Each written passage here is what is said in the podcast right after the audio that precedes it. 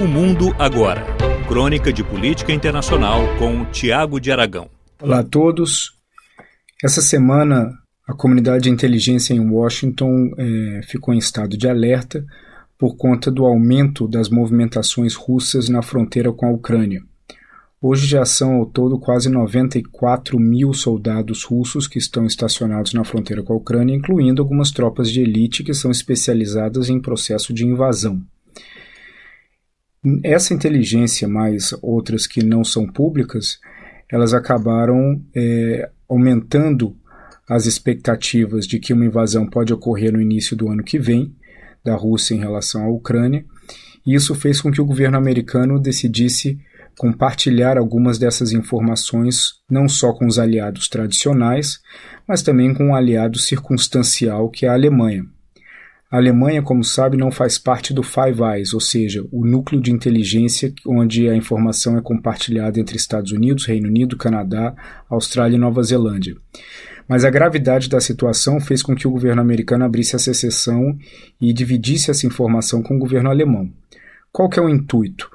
O intuito é garantir que a Alemanha tome posições fortes, similares às posições americanas, em relação às sanções contra a Rússia caso essa invasão ocorra.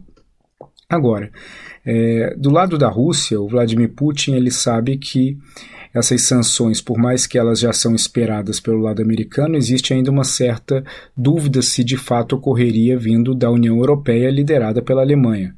Por quê?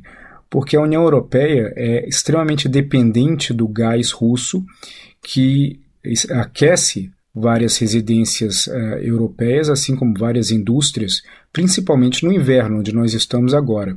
Então, sabendo disso, Putin ele, ele entende que dificilmente a Alemanha lideraria a União Europeia para tomar uma decisão mais pesada em relação à Rússia.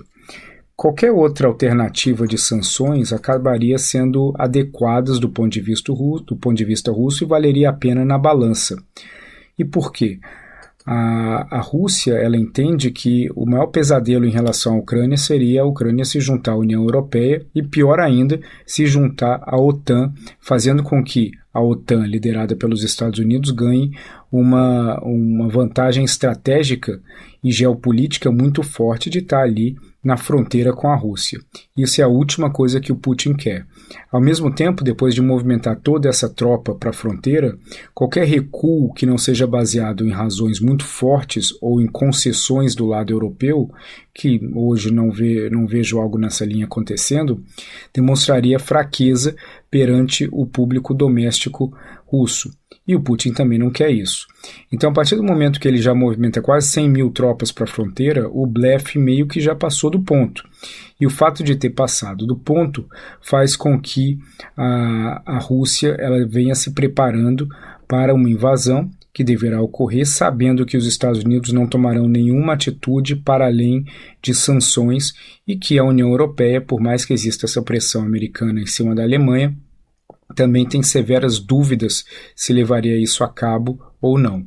Resta aguardar o que, que vai acontecer, é, principalmente do ponto de vista da Alemanha liderar os países europeus para se adequar às sanções pesadas que a administração Biden já vem desenhando e se isso será suficiente para que o Putin ele dê um passo para trás e comece a retirar tropas. Isso eu acho menos provável hoje.